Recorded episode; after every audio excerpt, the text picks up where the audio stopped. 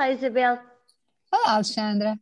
Hoje vamos falar aqui de, um, aqui de um tema que tem cinco páginas e páginas de jornais e de opiniões, mas começo por um número.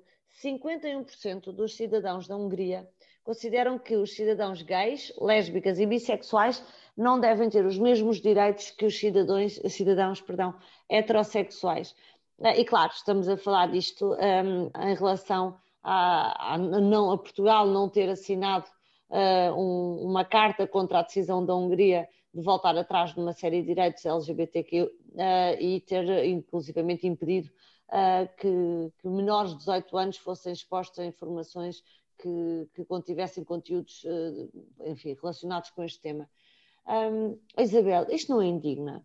Indigna-me e preocupa-me, porque, Alexandra, há muito tempo que eu tenho medo que o pêndulo, uh, que foi de um lado extremamente conservador para o outro uh, extremamente liberal, em que aparentemente tínhamos que começar no jardim de infância a falar às crianças uh, se elas se sentiam homens ou mulheres, uh, foi de um extremo ao outro e o meu medo é que o pêndulo volte para trás e volte para trás com medidas que são um retrocesso civilizacional para mim enormes, quer dizer, não faz sentido nenhum esta questão dos direitos, dos direitos de, uh, definidos a partir de com quem é que se dorme ou, ou, ou quem é que se ama, uh, não, não, para mim não faz qualquer sentido.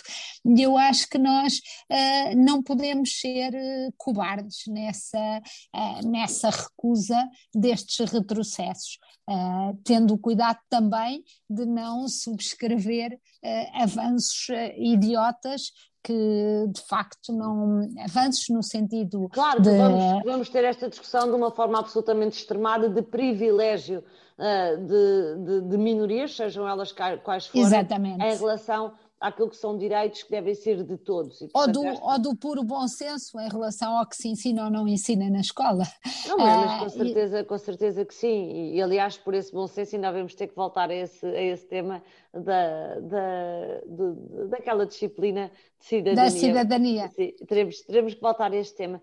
Oh, Isabel, mas em relação a esta questão eu vou lhe dizer, eu já ouvi de tudo e eu não sou Nuno Rogério para fazer um comentário de, de, de geoestratégia internacional, mas o que uh, está por trás disto tudo é nós não querermos que uh, a Hungria e aquela faixa de países mais a leste caiam sob a influência da, da Rússia e os mantenhamos na Europa por pressão dos Estados Unidos. Eu vou saltar essas, essas partes todas uh, para dizer que, Isabel, nós na, na Constituição, quer nacionais, quer na Constituição vá europeia, naquilo que são uh, as indicações europeias, as políticas que têm sido aprovadas, estamos a fazer um caminho de não discriminação.